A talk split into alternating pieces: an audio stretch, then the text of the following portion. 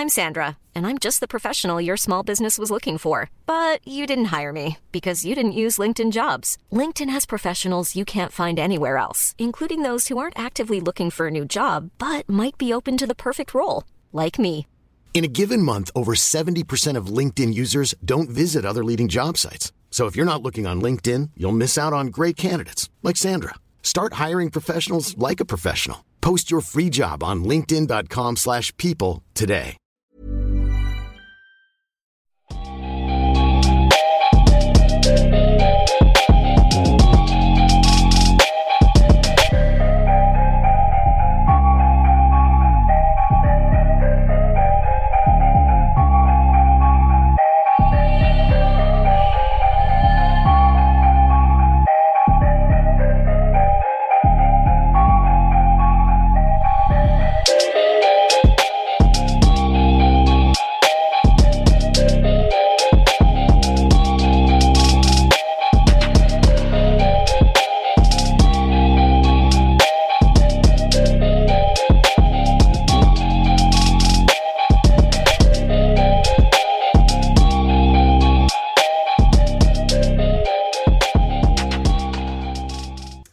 Salut à tous, bienvenue dans l'épisode 192 du podcast Dunk Hebdo, c'est Alado Micro. Et avec moi cette semaine, deux hommes, deux rookies, Madian et Elias, comment ça va les gars? Ça va et toi? Plutôt bien. Super, on remercie tout le monde qui nous a écouté pendant notre live du, du MLKD euh, la semaine passée, c'était super sympa, on s'est bien éclaté, on était tous les trois présents d'ailleurs avec Tom qu'on salue. On a passé une belle soirée messieurs. Et cette semaine, on va parler des Sixers. C'était une équipe promise au final de conférence cet été, même avant la saison, une équipe qui avait perdu Jimmy Butler, mais qui avait réussi à accueillir Al Horford dans le même temps, à re-signer Tobias Harris et qui se présentait comme les, je pense qu'on est tous d'accord, les rivaux les plus sérieux aux Bucks de Milwaukee à, l'Est avant la saison. Et après 47 matchs, ils sont 6 à l'Est. Alors 6 dans un- une conférence Est, comme on disait avant, avant d'enregistrer, super dense, entre 2 et 6. Ils sont dans un bilan de 30 victoires pour 17 défaites. Ils jouent en ce moment sans Joel Embiid, qui s'est blessé au doigt, qui a manqué un tiers des matchs de la saison et qui va revenir normalement la semaine prochaine. Ils jouent aussi sans Josh Richardson, qui, avait, qui était un petit peu l'acquisition euh, de monnaie d'échange de Jimmy Butler du côté du 8. Josh Richardson, qui s'est blessé la semaine passée à la hanche, à l'aine, qui sera réévalué dans 2-3 semaines. Ça, c'est pas très bon pour, pour les Sixers. Je vais me tourner vers toi, Madiane, pour commencer. Il y a des blessures. On entend des Ben Simmons c'est les meilleurs sans Joel Embiid sur le terrain. On entend plein de choses sur les Sixers. Quel bilan tu dresses, toi, de leur euh, première euh, partie de saison? Ben, comptablement, évidemment, si on regarde juste le bilan comptable de l'équipe, on peut être très déçu. On s'attendait à mieux, clairement. Moi, je les voyais euh, vraiment 1 et 2. Par contre, moi, ce que je remarque, c'est que je m'attendais à avoir une grosse défense, et c'est ce qu'ils ont. C'est le troisième des defensive rating de la NBA. Et surtout, en fait, leur... le fait qu'ils ne soient pas tout en haut, c'est plutôt lié à leur attaque. Euh, pourtant, le ballon a l'air de bien circuler et quand on regarde l'équipe jouer euh, avec Ben Simmons à la baguette, ça marche bien. Mais il manque quand même un peu de tir. Euh, malheureusement, on en revient à ça. Et les absences de JJ Redick font mal. Alors Ford n'est pas dans ses standards précédents aussi au tir, alors qu'on aurait pu espérer en lui un stretch fort qui aurait pu permettre euh, du coup d'écarter euh, le jeu étant donné que Ben Simmons n'est pas du tout un tireur. Et c'est à mon avis le souci qu'ils ont. Ils ont du mal à roder une attaque. Néanmoins, euh, moi je suis pas si inquiet pour eux, notamment parce que Embiid loupe quand même pas mal de matchs et que avec son retour, il récupère quand même une grosse menace offensive à l'intérieur. Ilias, un petit peu même question. Quel bilan tu dresses, toi, de ce que tu as vu sur la première moitié de saison de l'équipe à la cloche? Alors, euh, bah, comme dirait Madiane, comptablement, euh, disons, c'est pas forcément non plus catastrophique. Euh, partant du principe que Embiid est absent, euh, ils allaient forcément être un peu en dents de scie et, et perdre quelques matchs un petit peu en route. Mais ce qu'il y a de sûr, c'est que les différents points négatifs qu'on avait pu dresser en début de saison lors des previews, ils sont justement en train de rejaillir. On avait justement noté ce, ce, manque de spacing qui allait être évident, le fait aussi que Ben Simmons et Embiid, de par le fait que Ben Simmons soit un meneur qui, qui, qui, qui va beaucoup à l'intérieur, aller un petit peu peut-être empiéter sur les, les les pas d'Embiid et faire en sorte justement euh, d'annihiler un petit peu l'apport en attaque d'un joueur comme Alor Ford. Euh, et aussi, il y a forcément euh, la question du banc qui est amené à, à, ressurgir. Heureusement, ces derniers temps, il y a des joueurs comme Korkmaz qui arrivent un petit peu à, mettre le nez à la fenêtre et à, et à, mettre quelques tirs, ce qui leur fait du bien à ce niveau-là. Mais dans l'immédiat, je dirais que ils sont dans un rythme de croisière un petit peu euh, en, en dents de scie, mais qui leur permet quand même euh, de, de, de, de, garder la tête euh, plus ou moins hors de l'eau et faire en sorte de, faire le boulot. Tant, tant que, on va dire que le fait qu'ils soient à l'est, ça leur permet aussi de, maintenir un certain cap. Et tant qu'ils seront dans les quatre premiers à, à, l'est, ça, ça, devrait le faire et, et, ne pas être un souci. On parlait c'est un peu cette dualité entre leurs leur 5, Simmons, Richardson, Harris, Orford, Embiid, qui qui devait être la, la force de, de cette équipe-là, qui devait même être, selon pas mal de spécialistes, peut-être le meilleur 5 de toute la NBA. Et le banc, bah, vu avec les, les, les, conséquences du salary cap, ne pouvait pas être euh, avec des joueurs très onéreux, vu que pas mal des, des, des dollars de l'équipe ont été mis dans ce, dans ce 5-là. Je rappelle, Tobias Harris re-signé au max, Orford a aussi pris un contrat max. Euh, il y a l'extension de Ben Simmons, Joel Embiid a aussi beaucoup d'argent, donc c'est beaucoup d'argent. Le ce 5 là, les gars, il a joué 240 minutes ensemble. Il a un net rating de plus, net rating de plus 8 avec un rating défensif de 97.1. C'est super fort, franchement.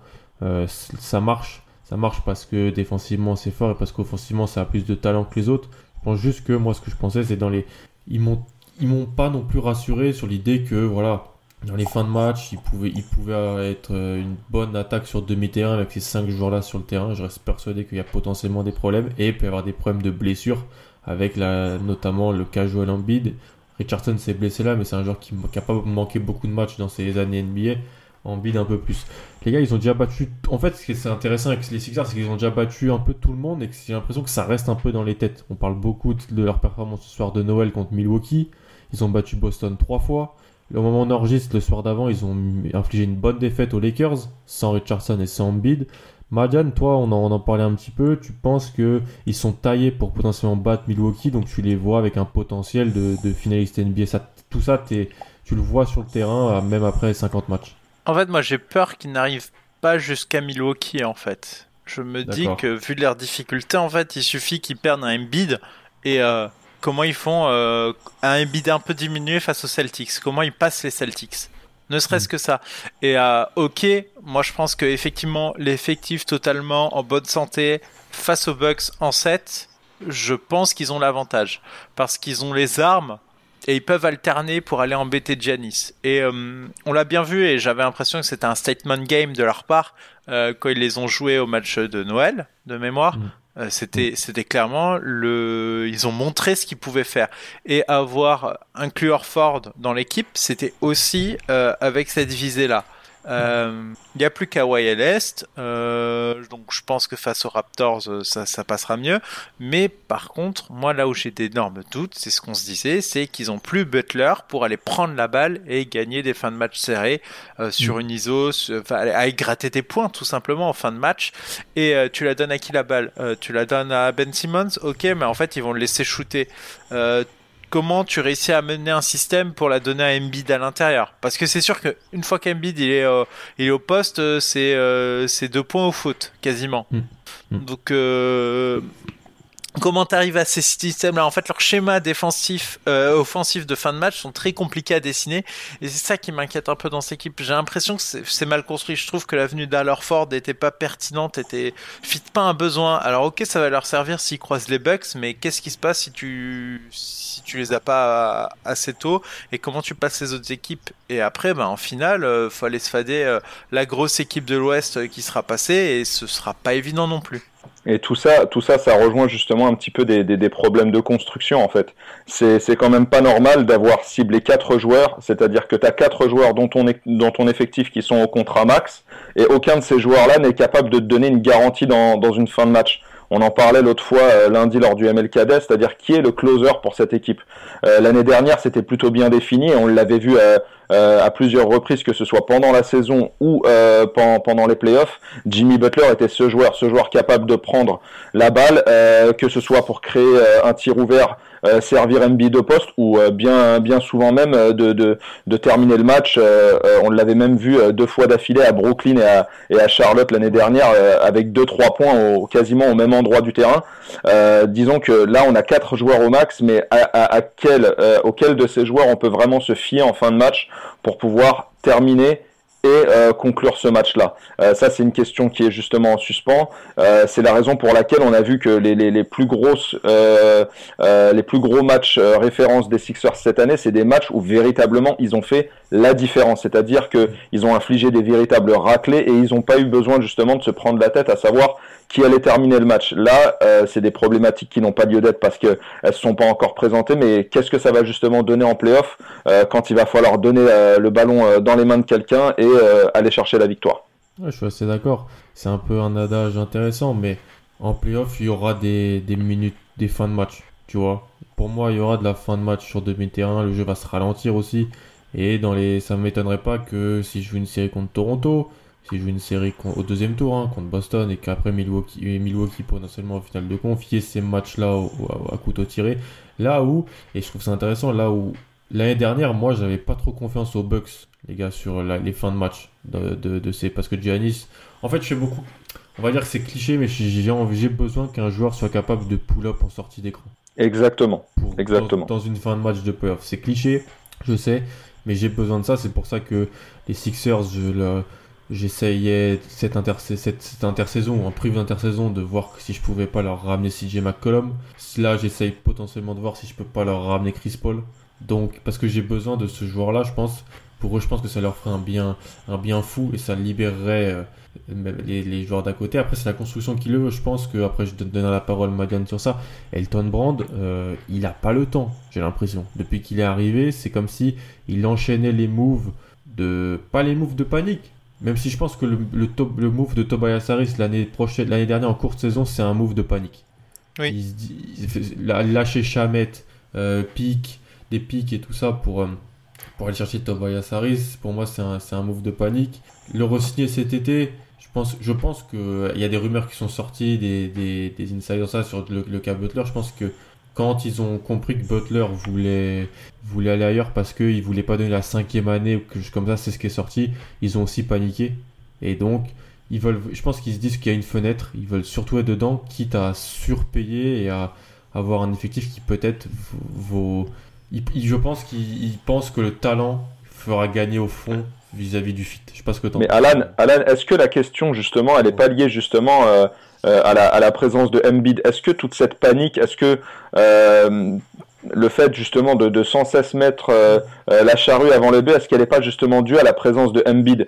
C'est-à-dire de savoir que Joel Embiid est un joueur qui est arrivé blessé, qui a poursuivi sa carrière blessée et qui a toujours des problèmes des blessures, et on sait pertinemment que sa carrière euh, elle va pas durer 15 ans. Enfin, c'est pas un Ironman. Euh, il a beau avoir le physique euh, euh, de, de, adéquat, mais il a, il a pas vraiment le, le, le, comment dire, la, la, la, santé nécessaire pour pouvoir aller sur la longueur. Du coup, Philly essaye de maximiser au, au, top ses, années de présence et donc bah, ils enchaînent les moves. C'est pas forcément réfléchi et c'est peut-être la raison pour laquelle ils sont sans cesse dans la panique parce que dès l'instant où tu perds Embiid, bon, tu peux prendre des matchs par-ci par-là, mais qu'en est-il après? Des véritables euh, velléités de, de, titres euh, et quelles sont tes, ambitions en fait? Bah, T'as Ben Simmons. Voilà. Mais est-ce qu'avec Ben Simmons, tu vas au bout? Oui, mais pas en première option. Ah voilà, voilà. Euh, parce que qui dit pas, enfin qui dit absence d'Embiid dit présence de Simmons, c'est donc Simmons en numéro 1. Ou alors t'échanges Embiid contre quelque, quelque chose d'équivalent. Non mais t'y arriveras pas, mais moi je pense que là-dessus, ils ont. Enfin, moi, j'ai pas compris. Quand euh, les Sixers se rendent compte qu'ils ont Ben Simmons et Joel Embiid, qu'est-ce qu'ils font? Ils partent direct en quête du titre. Avec, euh, avec un Ben Simmons rookie et, euh, et un Embiid qui est sophomore, du coup, vu qu'il venait à peine de commencer à jouer. Et là-dessus, ils brûlent leurs assets. Ils en avaient énormément accumulé sous Saminki. Bravo à lui encore. ils avaient tout plein d'assets et ils les ont dilapidés dans une quête du titre. Alors déjà, moi je comprends pas les deux premières années parce que pour moi, tant que t'avais les Warriors à l'ouest, c'était même pas la peine d'essayer. Et en plus, bah là cette année où faudrait essayer, en fait, ils sont ils sont coincés en fait.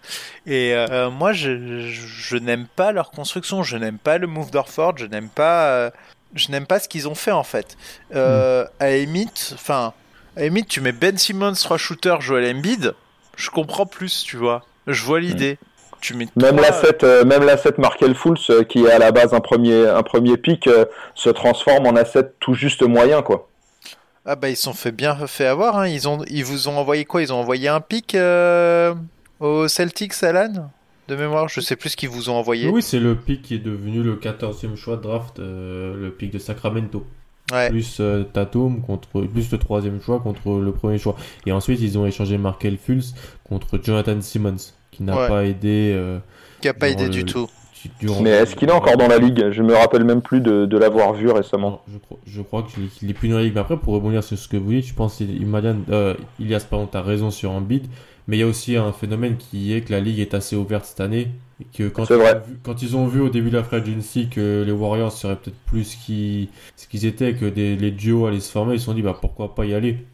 Nous, en faisant une espèce de, de quatuor de, de joueurs euh, qui ne sont pas au niveau intrinsèquement et, et individuellement des, des, mecs qui sont dans les duos, les Harden Westbrook, LeBron AD, KD, KD Kyrie sur le papier ou, ou, ou autre. Mais ils se sont dit, voilà, avec le talent qu'on a, on finira par gagner. Je pense qu'ils se sont dit ça. Après, ça pose des problèmes de construction. Et on est dans une ligue où il y a de plus en plus de, de rôles, euh, de plus en plus de, de, qui est systémifié en quelque sorte. Et oui, ils détonnent un peu. On se dit, alors, on dit oui, ils ont le talent, ils l'ont. Mais sur certaines fins de match, sur, certains, sur certaines oppositions, je les trouve euh, pas dans les pas dans l'air du temps en quelque sorte. Tout à fait. Ouais, ils, ont du mal un petit peu à moderniser leur jeu quoi.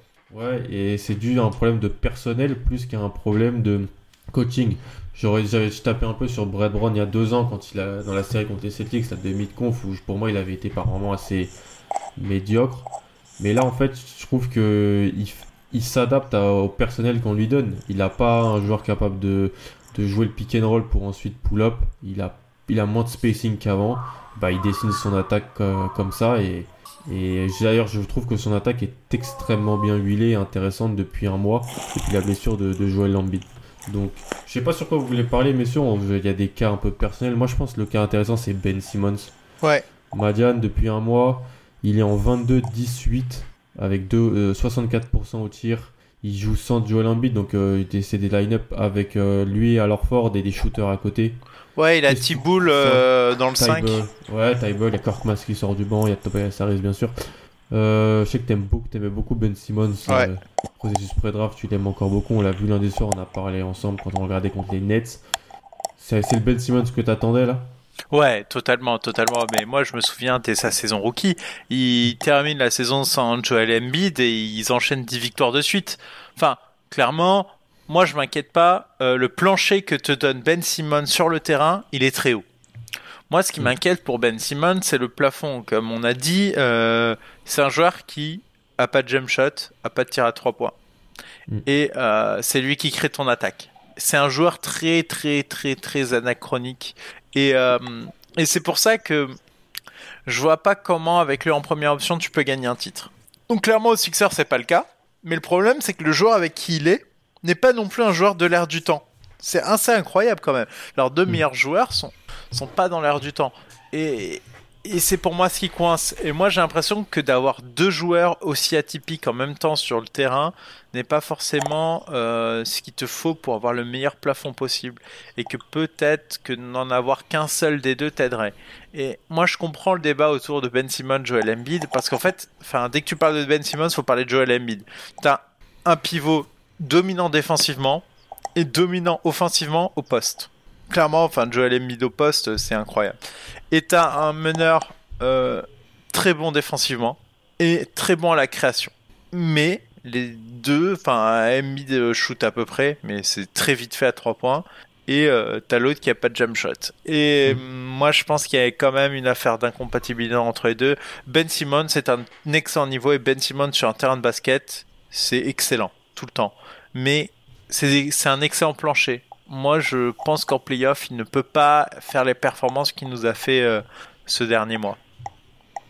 Ilias, toi, ton, ton ressenti Même chose, même chose. Euh, enfin, les, les, les, le, le, manque de tir extérieur de, de, de, Ben Simmons fait, fait que c'est c'est totalement rédhibitoire de, de, de, pouvoir espérer quoi que ce soit euh, dans, dans, dans, dans, une, dans une série de playoffs face à une équipe de même niveau ou de niveau supérieur. Enfin, on a vu euh, l'année dernière où, il avait énormément de mal à s'exprimer parce que là, ces derniers temps, effectivement, il, a des sacrées moyennes, euh, il, joue, euh, il joue franchement à un niveau. Enfin, si s'il avait été comme ça toute la saison, on, pourrait parler même de lui pour le pour le trophée de MVP. Pourquoi pas Parce que ces dix derniers matchs sont assez euh, sont assez parlants pour. janvier, ouais, comme comme ouais, vraiment, il est, il, est, il est très très fort, mais on sait pertinemment que euh, arrivé en playoff, les défenses se resserrent, les arbitres sifflent moins. Et euh, enfin, je suis sur la même position que toi, Alan. Je vois pas comment il pourrait s'en sortir euh, sans pouvoir créer un jump, un, jump shot ne serait-ce qu'à 3-4 mètres. Euh, c'est un, un, véritable souci. Donc, euh, c'est la raison pour laquelle, quand on entend les, divers avis autour de nous, que ce soit dans les podcasts ou autres, on entend toujours ressurgir pourquoi pas trader Ben Simmons. mais il y, y, a quelque chose, par exemple, qui revient sans arrêt ces derniers temps, c'est pourquoi pas échanger Ben Simmons contre Chris Paul pour des questions de fit, etc., etc. Oui, évidemment. Euh, ça fitterait, ah, moi, je fais pas bien ça. mieux. Non, non, mais évidemment, mais évidemment que sur, sur le plan pur euh, du fit, c'est quelque chose que tu as envie de faire. Mais hmm. tu, te, tu te mets à la place de, de, Elton Brand, jamais tu ne fais ce trade. Jamais tu ne fais ce trade. Tu, tu essayes de, déjà de, de, gagner en jeunesse, tu essayes de gagner en fit, mais pas en tradant ben, ben, Simmons pour un joueur comme Chris Paul. Et euh, la, la, la, problématique, elle est là, et euh, je ne vois pas comment ça peut euh, en être autrement arriver en playoff. Moi, je pense que moi, je touche pas à Ben Simmons. Si je dois toucher à quelqu'un, c'est peut-être en bid. Hein. Ouais. Bah oui. Mais c'est très difficile de toucher à un joueur qui est potentiellement top 3 offensivement et défensivement à sa position, c'est-à-dire le poste 5, qui est un joueur qui, qui surdomine. Je suis le, très bien placé pour le savoir en tant que fan des Celtics, c'est-à-dire que cette année, il nous a défoncé.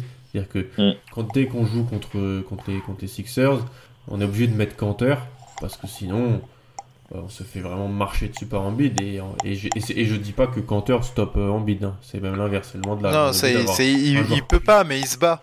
C'est ça, il est puissant, il est rugueux, et il va, il va, il va, il va un petit peu euh, rendre des coups en quelque sorte.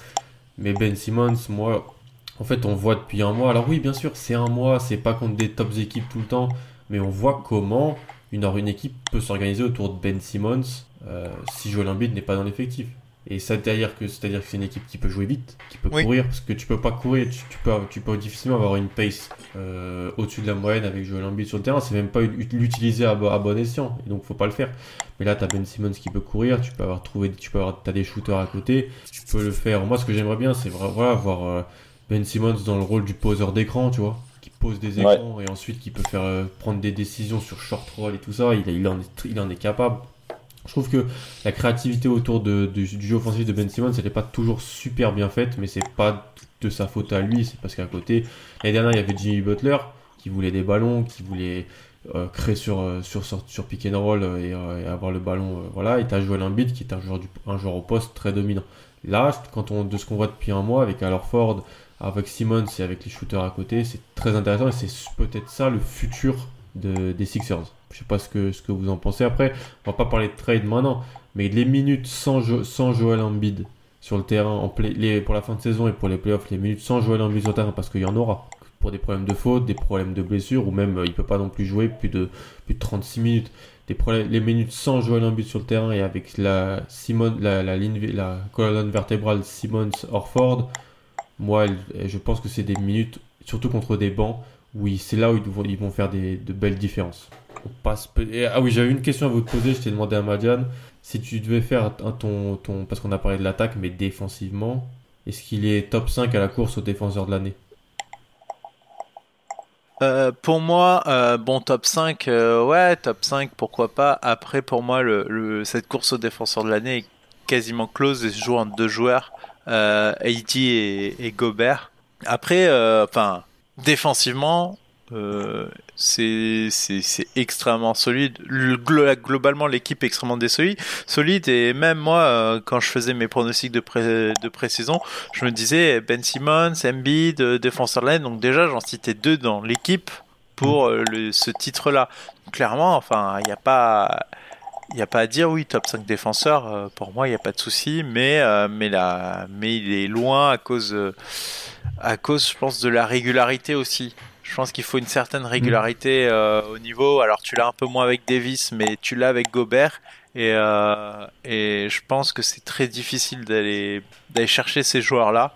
Euh, notamment parce que je trouve que par exemple Davis il, il c'est à chaque fois le protecteur de cercle mais aussi il arrive à défendre sur le périmètre et ça c'est une qualité énorme alors Gobert le fait moins mais par contre en protection de cercle Gobert change le jeu donc c'est c'est très différent. Moi je pense que je pense que c'est pour ça que que j'aurais plus. Euh, en tout cas, il est très il est très fort défensivement. Oui, tout à fait. Ah, c'est c'est assez incroyable. Enfin, on, avec Ben Simmons, on n'est pas sur un joueur élite euh, parce qu'il n'a pas euh, justement tout l'arsenal nécessaire pour pouvoir être dans une catégorie de joueurs euh, qui, est, qui serait par exemple constamment dans la course pour l'MVP. Mais par contre, euh, de l'autre côté du terrain, en défense, euh, c'est bah, un top 5 euh, et je parle de tout joueur confondu, hein. je parle pas uniquement à son poste. Hein. Euh, euh, c'est un joueur qui est capable de, de, de faire des choses fantastiques en, en, défense. Et quand tu quand tu le mets dans un système comme celui de Philly, où même sur les switches, enfin les, les, équipes elles ont un mal fou à être dans des positions de mismatch et que tout le monde est capable de défendre. Enfin c'est c'est infernal ah, pour les autres équipes. Hein. Ah, c'est le, le, le, système défensif de Philly. Enfin, il est, il est, c'est un véritable cadenas et pour pouvoir le, le, le franchir, c'est assez compliqué. Hein. C'est, euh, c'est, enfin, ils ont, ils ont des joueurs capables de défendre quasiment à tous les postes. Enfin, même un, un joueur comme, euh, comme Orford, il est, il est très très dur à, à mettre dans une position de mismatch, quoi. Il est capable aussi de, enfin, c'est, c'est quelqu'un qui est très robuste, très véloce sur le bas du corps et qui a de, qui, qui, qui, qui et surtout qui défend très très intelligemment. C'est-à-dire que euh, il va pas mordre à des feintes euh, bêtes ou quoi que ce soit. Euh, c'est, c'est, c'est, en tout cas, Philly à ce niveau-là, il, possède un joueur assez fantastique euh, défensivement. après, je pense que pour la course au, au Defensive Player of the Year, il a, il a quand même un petit peu de retard sur les, les, deux intérieurs que sont Gobert et Davis. Tu me crées la transition. Le serpent de mer à Lorford, il faut quand même en parler. Euh, ouais. Il est arrivé pour jouer poste 4 à côté de Joel Embiid. Il a signé un contrat, euh, un contrat max. Il est cinquième en tir, en nombre de tirs tentés par match dans l'équipe. C'est un peu pareil à Boston, donc euh, c'est pas plus le nombre de tirs qui fait que je trouve qu'il est moins bien utilisé. C'est plus dans tout le reste en fait, dans le, le rôle qu'il pouvait en avoir en attaque. Là, j'ai l'impression qu'il est parfois cantonné à un rôle de fin de chaîne, un ouais. rôle de, de joueur. Euh, qui écarte, tu vois, qui, qui, tire à 3 points, et vu qu'il n'a pas une réussite exceptionnelle, c'est, ça n'a jamais été un énorme shooter à 3 points, c'est juste que des fois il tourne à 36-37% apparemment à Boston, là il est en dessous de 33% je crois sur la saison.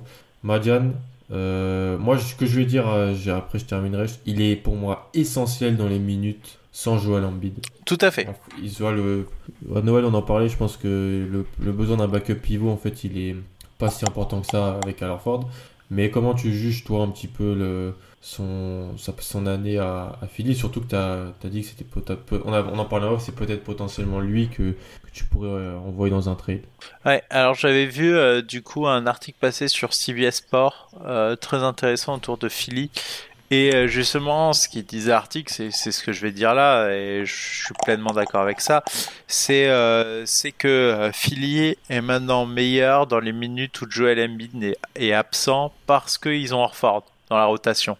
Et du coup, euh, c'est différent certes, mais ils perdent pas énormément, enfin ils perdent pas trop en qualité sur ces minutes-là au poste 5, sachant qu'en plus ils ont un Tobias Harris qui peut venir aussi jouer euh, poste 4, donc ils peuvent essayer de jouer petit avec Orford, Harris, enfin ils ont plein de possibilités et c'est vraiment excellent pour eux.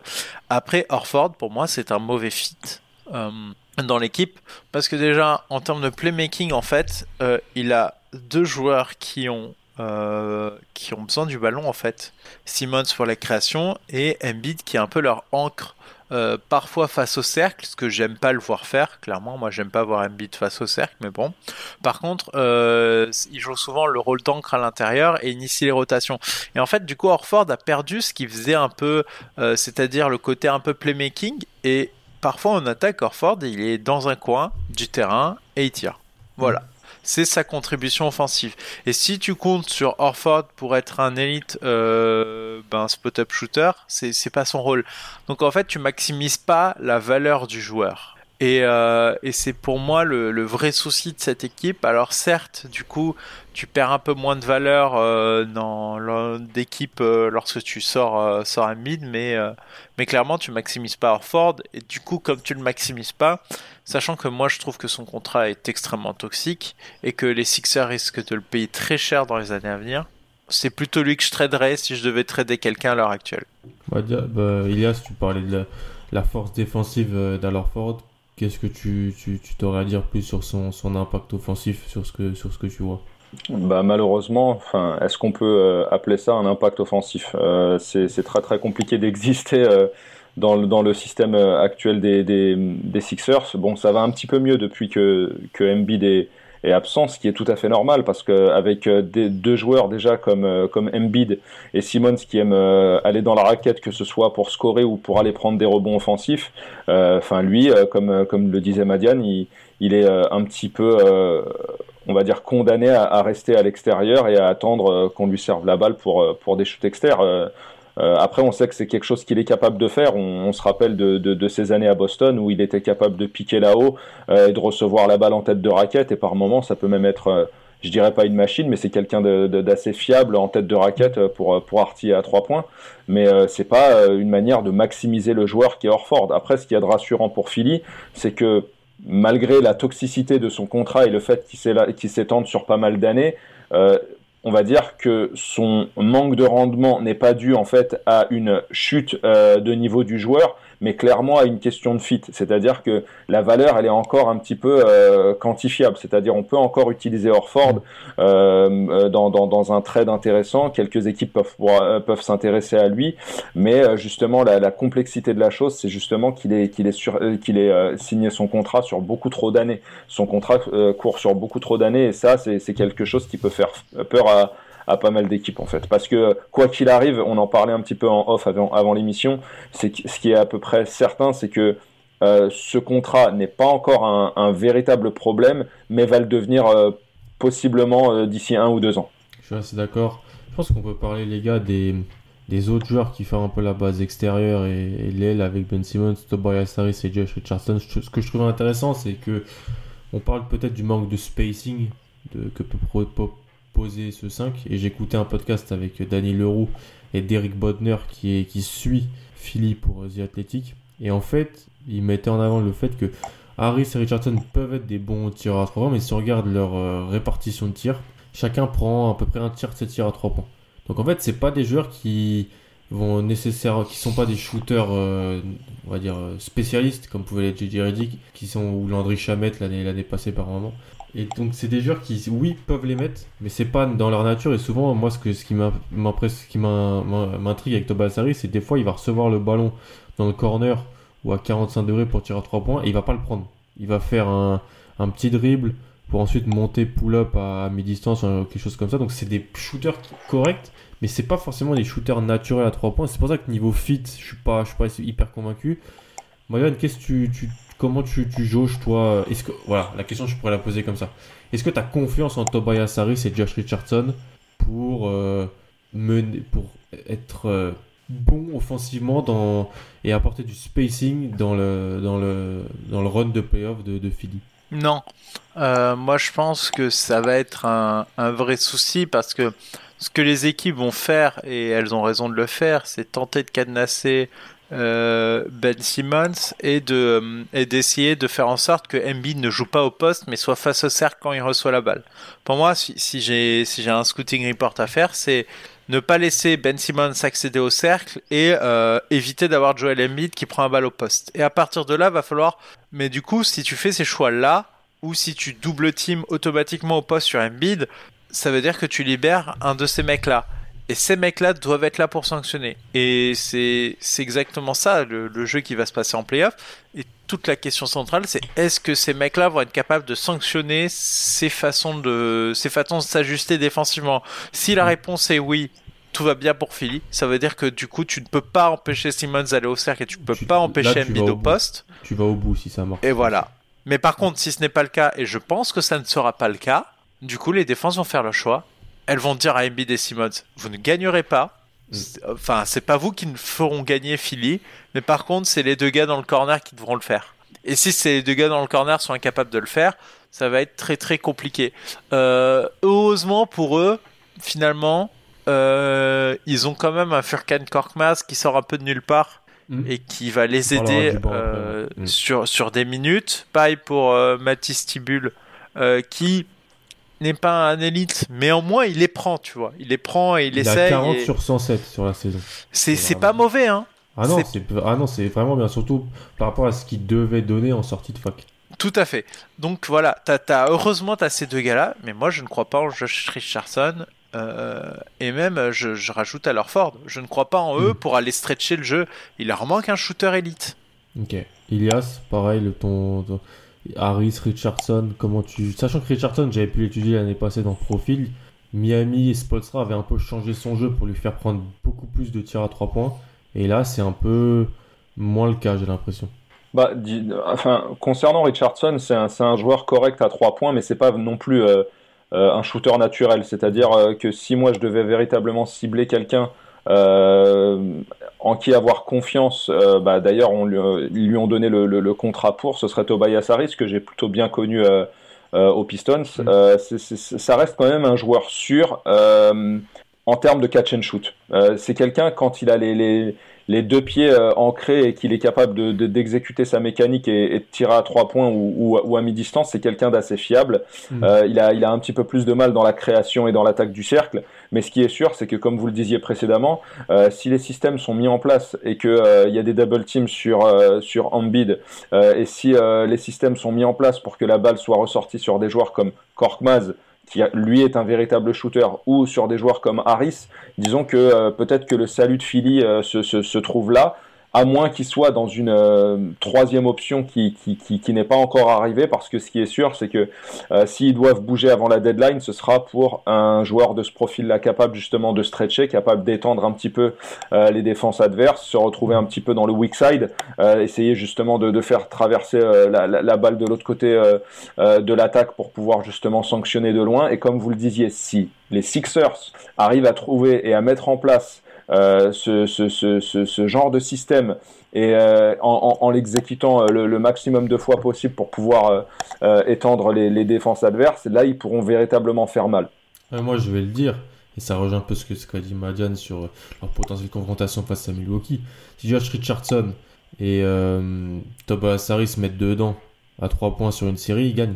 Josh Richardson a mis dedans contre Boston dans un match dernièrement et sans bid et il n'y avait pas. Bah, tu, tu regardes Tobias Harris, et, par exemple, il a mis hier contre les, les Lakers. Josh, mm. euh, Josh Richardson, il avait euh, pas mal sanctionné aussi les Bucks à Noël. Euh, effectivement, enfin, dès l'instant où eux mettent dedans, c'est quasi victoire automatique de Philly. Oui, on parle de Tobias Harris, c'est quand même un mec qui tourne à 19 points par match, à 35% à 3 points. Ce que, ce que je parlais juste, c'était plus la répartition des tirs pris.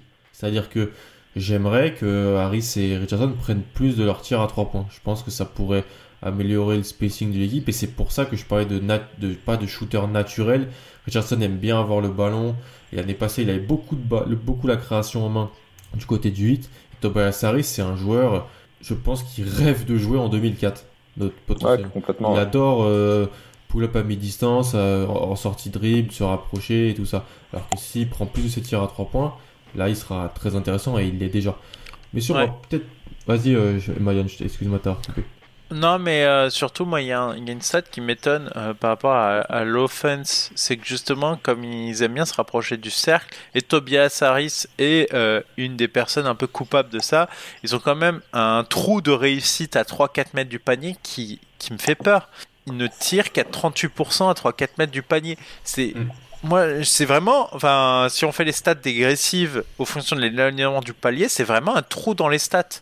Il y a vraiment un truc qui va pas, et c'est notamment lié à des mauvais choix offensifs. Et je pense que ces choix offensifs à lui expliquent en partie ce trou. Et effectivement, il devrait plus bosser son tir à trois points que de que de venir se rapprocher du cercle. Ça n'a plus aucun sens euh, à l'heure actuelle. Bah, c'est quelque chose justement qu'il avait mis très très en difficulté dans la série face à Toronto l'année dernière. Euh, vu qu'il il était plutôt bien défendu à l'extérieur, il était devenu quasiment euh, bah, inactif euh, dans, la série face aux Raptors parce que justement il avait énormément de mal à se rapprocher du cercle. Et il n'a pas le skill set pour pouvoir justement faire plus que ce qu'il ne, faisait. Je suis assez d'accord avec ça. Messieurs, on, voulait faire une petite page sur le banc. Vous avez parlé de, des deux principaux joueurs qui, qui fait un peu sorte sort du lot, Tybal, Korkmaz. Korkmaz qui a 84 sur 214 à 3 points. Ça sort un peu de nulle part. C'est super magnifique pour Philly. Euh, parce que je m'appelle l'année passée, il y avait des problèmes. Il voulait pas prendre son, son sa qualifying offer ou son option, quelque chose comme ça. Les fans de Philly avaient un peu mauvais sur lui. Là, je pense qu'ils sont contents de l'avoir dans l'effectif. Parce qu'en termes de spacing, il est essentiel, je pense qu'on peut le dire. Tybal, on le savait euh, en regardant les stats avancées à Washington en NCA, il a été en termes de ratio euh, pourcentage de blocs, pourcentage de, de, de steals élite. Euh, en défensivement, il est déjà élite. Je pense qu'on peut le dire. C'est j'ai rarement vu un joueur rookie élite défensivement. Lui, il l'est. C'est, très très rare, ouais. Mais là, il est, il est sur des bases assez incroyables. Hein. Moi, je, je, suis assez impressionné par ce que je vois. Il est, c'est un rôle. Alors, il sera jamais plus qu'un role player parce qu'il peut pas dribbler avec le ballon. Mais dans une NBA qui, comme j'ai dit, qui se systémifie encore plus, avoir un joueur capable de défendre plusieurs positions de manière élite et qui peut, et qui peut être correct sur du, du catch and shoot, ça joue. Ça joue bah, euh, concrètement, le, le, profil dans lequel doit se développer un, un Matisse Table, c'est euh, Danny Green, quoi. Ouais, oui, oui, oui c'est ça. Ça serait, ça serait génial pour lui d'être un mm. joueur qui, qui, peut prendre ça. Mais là, moi, je pense que son, son, son pourcentage à 3 points est peut-être un peu trompeur. Je pense que c'est un moins bon shooter. Il a, il a, Mais par contre, c'est un meilleur défenseur. Moi, enfin, selon moi.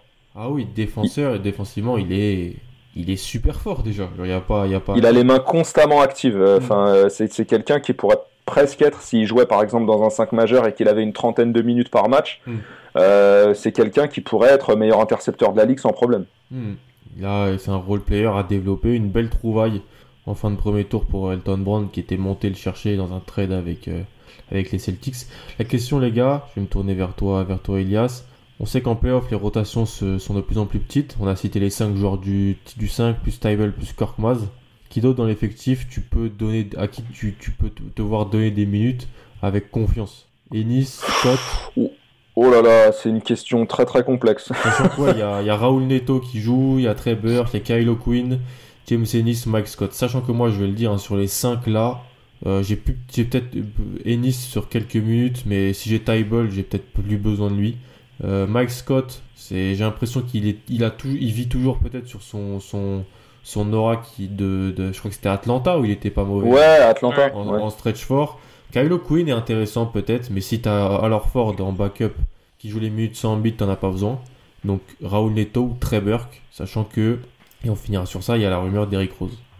Non, mais enfin concrètement, enfin Rose, ce serait, ce serait effectivement quelque chose de pas mal, mais euh, disons que euh, les rotations sont figées à à peu près euh, 8 joueurs euh, de, de, manière générale dans la ligue quand on arrive en playoff.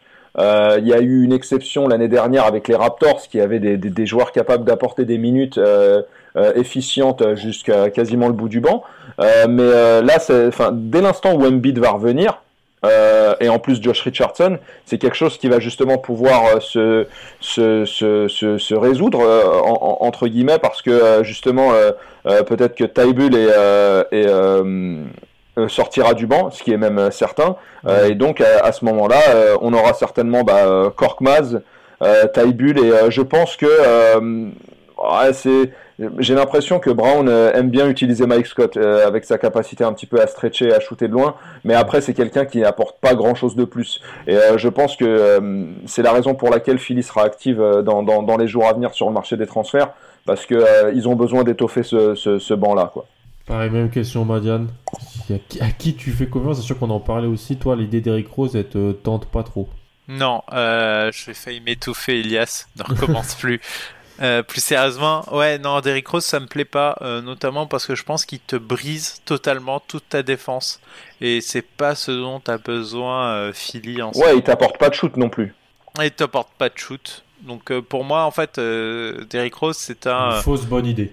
C'est un finisseur de, de mauvais tirs. Donc, Et surtout, qu'est-ce que tu lâches pour aller le récupérer Non, pour moi, pour moi, si si, si t'as un joueur que je mettrais bien, c'est peut-être Neto. Alors ok, c'est des il a des œillères en attaque. Mm. Il a vraiment des œillères en attaque. Mais par contre, défensivement, ça, ça tient la route. Et je compterai de toute façon pas. Enfin, tombant, tu comptes pas sur lui euh, pour euh, pour venir scorer en playoff. Donc pour moi, il faut un joueur qui est capable de passer du temps sans le parquet, sans être négatif pour l'équipe. Oui. Et du coup, pour moi, Neto fitterait euh, un peu tout ça. Euh, Mike Stott, euh, j'en veux plus pour moi. Je vois pas, je vois pas l'intérêt Mm. de ce joueur. Donc voilà. Euh, pour moi, il manque quand même de quelqu'un. Euh, enfin, pour moi, Tybel, Korkmaz, c'est bon, ça, ça peut être sur le terrain et c'est plutôt cool. Non, mais la, la troisième solution, tu l'as pas en fait. Et voilà. Et pour moi, s'il y a bien un joueur, mais je pense qu'on l'évoquera un peu plus tard, que les Sixers doivent chercher, vas-y, vas-y, c'est Iguodala. Et pour moi, en fait, c'est peut-être les seuls qui ont potentiellement la position d'aller le chercher. Ok. Euh, faudrait que faudrait lâcher du pic, mais ils en ont. Euh, potentiellement, euh, potentiellement, tu peux toujours en lâcher un. Donc, tu peux matcher avec les les demandes, euh, les demandes de de Memphis Ouais. pour le joueur. Euh, après, euh, après, euh, qu'est-ce que tu, bah, tu sacrifies tout et puis tu, tu fais ta saison à 9 Tu gardes Neto, Iguodala, Korkmaz, Tybel, voilà, et puis et puis en avant Guingamp, c'est parti. Hmm. Mais est-ce que c'est pas trop tôt pour se sacrifier au vu de la tournure de la saison? C'est aussi la question. Est-ce que tu es vraiment en position de gagner là? Oh, tu, je, pense- si tu vas en fin, si as la possibilité d'aller en finale de conf, après tout est possible, je pense. Personnellement, sauf surtout quand la- le joueur que t'as, ah, en même temps c'est Giannis. J'allais dire le joueur que t'affrontes pas en, en finale de conf, c'est pas LeBron, tu vois. Parce que moi, par exemple, euh, Boston, on a fait deux finales de conf de suite, mais euh, on savait très bien que on n'aurait aucune chance, tu vois.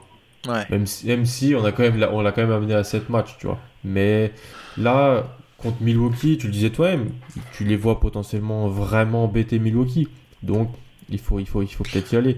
Ouais, malheureusement, euh, malheureusement en plus, je suis en train de me faire, euh, me faire le truc en tête. Ça pourrait même pas matcher pour Iguodala. T'es obligé de sacrifier un Josh Richardson si tu veux matcher. Mm. Donc même ça, t'es pas capable de le faire à moins d'envoyer Valdinguer tout tombant. Et ça marchera, ça. marchera jamais. Bah, ça va être compliqué quand même hein, cette affaire, parce Mm. qu'il manque, il manque, il manque une pièce. C'est ça. Peut-être qu'ils seront actifs sur le marché des buyouts.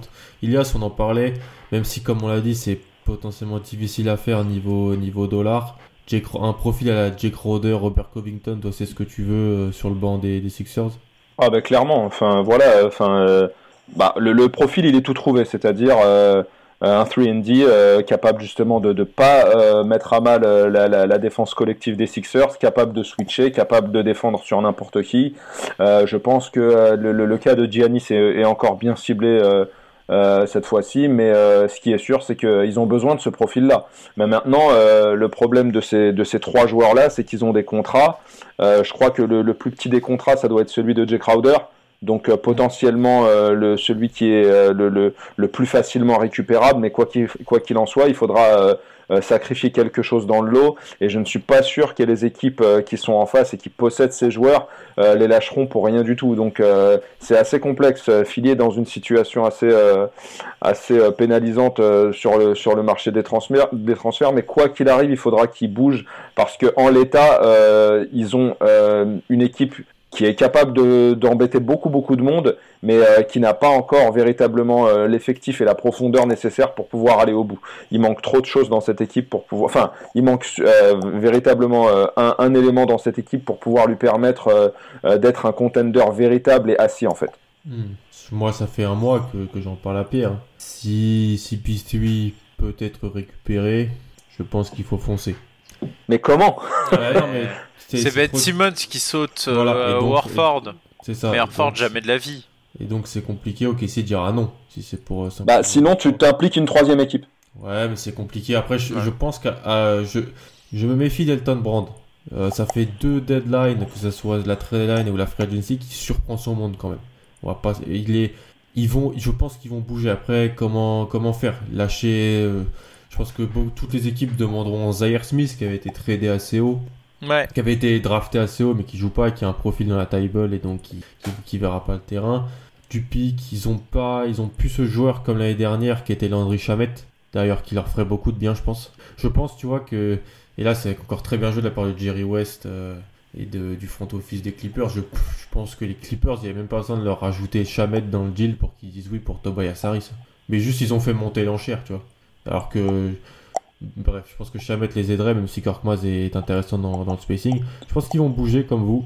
Comme Madiane, je suis pas forcément fan du, de Derrick Rose parce que moi, la seconde unité, je veux que ça soit Ben Simmons qui ait le ballon dans les mains tout le temps. Donc, potentiellement, aller chercher un shooter à côté, un joueur pas négatif défensivement, c'est dur. Euh, le rêve pour eux serait d'essayer de, de chaparder Davis, Davis Bertans à, Ouais. à Washington, mais je pense que Washington euh, va demander beaucoup, et c'est normal vu la saison qu'il fait. Joe Harris potentiellement de Brooklyn, sachant que il est même pas nommé dans l'ossature d'équipe par Kyrie, donc il pourrait peut-être, peut-être si Kyrie prend les décisions, il pourrait peut-être le trader, mais euh, Tout à fait. je sais pas, c'est un petit peu une, une- une petite vanne que, que je fais. En tout cas, je pense qu'ils vont bouger, je pense qu'ils sont peut-être un petit peu en retard sur le calendrier qui s'était prévu, mais c'est une- ça reste euh, une place forte à l'Est, qui est très très forte à la maison, et qui sera pas bonne à jouer en, en mai. Euh, Ah, faut les, faut les, faudra les battre quatre fois. Hein. Il faudra les C'est- battre c'est- 4 fois. Ah, ça va être difficile. Moi, j'ai un take pour vous, par- parlant de trade. Est-ce que vous faites, est-ce que vous faites, si vous êtes les Wizards, euh, vous recevez Mike Scott, Zaire Smith et le pick 2021 des Sixers? Est-ce que vous envoyez Bertans? Pour Bertans? Euh, le pic 2021, premier tour Ouais, pas de protection. Ah oui, je dis oui, oui. Tu dis oui? Oui, je dis oui, je pense.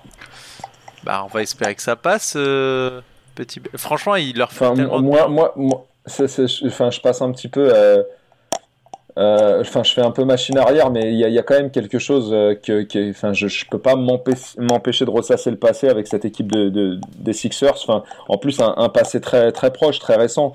Mais euh, je pense qu'avec l'équipe de l'année dernière, euh, cette année, il y a moyen d'aller au bout. Ouais.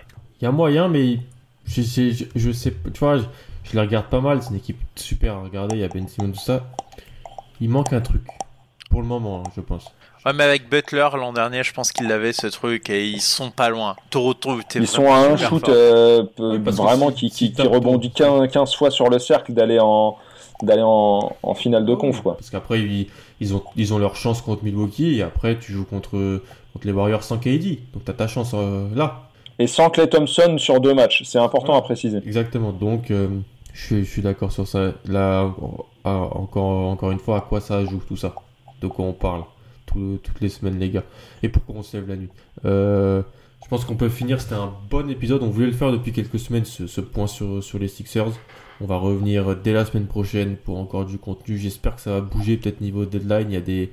Ça a déjà bougé. Dallas a bougé. Euh, bon, c'est pour Willie Colestein, mais bon, ça, ça a bougé. Euh, on espère que, que, que vous avez bien profité du MLKD. La saison commence à rentrer un petit peu dans les choses sérieuses. Le All-Star Game arrive. Et donc, on vous dit salut, à plus. Tchuss Bye les gars, bonne semaine. Mom deserves the best, and there's no better place to shop for Mother's Day than Whole Foods Market. They're your destination for unbeatable savings, from premium gifts to show-stopping flowers and irresistible desserts. Start by saving 33% with Prime on all body care and candles. Then get a 15-stem bunch of tulips for just $9.99 each with Prime. Round out Mom's menu with festive rosé, irresistible berry chantilly cake, and more special treats. Come celebrate Mother's Day at Whole Foods Market.